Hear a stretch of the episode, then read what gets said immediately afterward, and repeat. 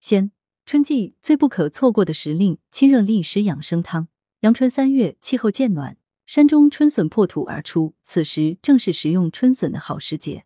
今天，广州市第一人民医院药学部中药师李欣为各位听友推荐一款靓汤，时令食材煮起来。鲜笋猪骨汤，材料二至三人份：鲜笋五百克，金华火腿一百克，淡菜三十克，猪骨四百克，薏米仁三十克，生姜三片。做法一。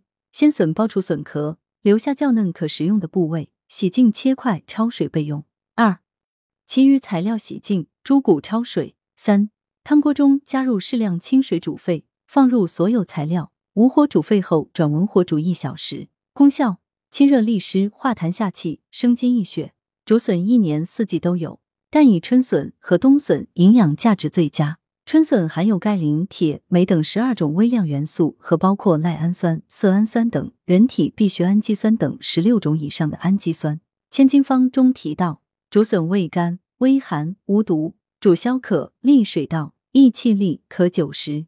本草纲目中写道，竹笋能化热、消痰、爽胃，可见竹笋有化痰下气、清热除烦、通利二便的功效。火腿有健脾开胃、生津益血的功用。对虚劳争冲、胃口不开、虚力久泻等不适有帮助。薏苡仁能利水渗湿、健脾止泻、解毒散结。淡菜有补肝肾、益精血的作用。听友们注意，春笋含大量粗纤维，较难消化，同时含有难溶性草酸，过量食用易导致肠胃不适以及诱发过敏性疾病。因此，食用春笋宜适量，提前焯水能软化粗纤维和减少草酸，有助消化。文阳城晚报全媒体记者张华，通讯员黄月星。来源：阳城晚报阳城派。责编：王墨一。